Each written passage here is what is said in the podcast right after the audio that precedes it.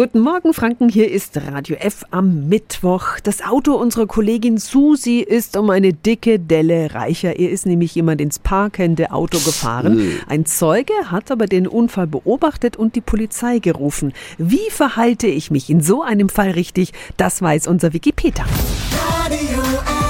Jetzt Tipps für ganz Franken. Hier ist unser Wiki Peter. Da gibt es das schöne Wort Bagatellunfall. Miriam Werner vom Polizeipräsidium Mittelfranken. Guten Morgen. Guten Morgen. Anders als viele glauben, braucht es bei einem kleineren Auffahrunfall grundsätzlich keine Polizei. Was sollten die Unfallbeteiligten beachten? In dem Fall sollten auf jeden Fall die Personalien ausgetauscht werden, also Name und Geburtsdatum, die Adresse, auch Daten über das Fahrzeug sollten Sie sich notieren, also Kennzeichen und Automarke. Fotos machen, das schadet alles nicht, um eben auch im Nachgang vielleicht nochmal ja, Dinge zu klären, die Telefonnummer oder so aufschreiben. Eine Ausnahme sind Firmen und Leihfahrzeuge. Da verlangen die Versicherungen der Firmen, dass sie die Polizei verständigen. Ebenso können sie bei Unsicherheiten über die Sachlage, die Verkehrslage oder mögliche Verkehrsverstöße die Polizei hinzuziehen.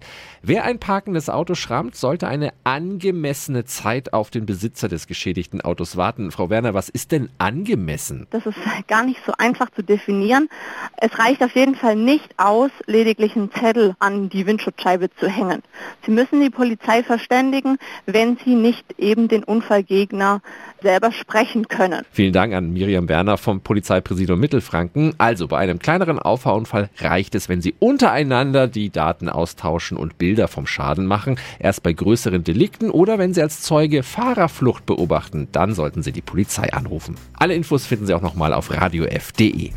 Tipps für ganz Franken von unserem Wiki Peter. Wiki Peter. Täglich neu in Guten Morgen Franken um 10 nach 9.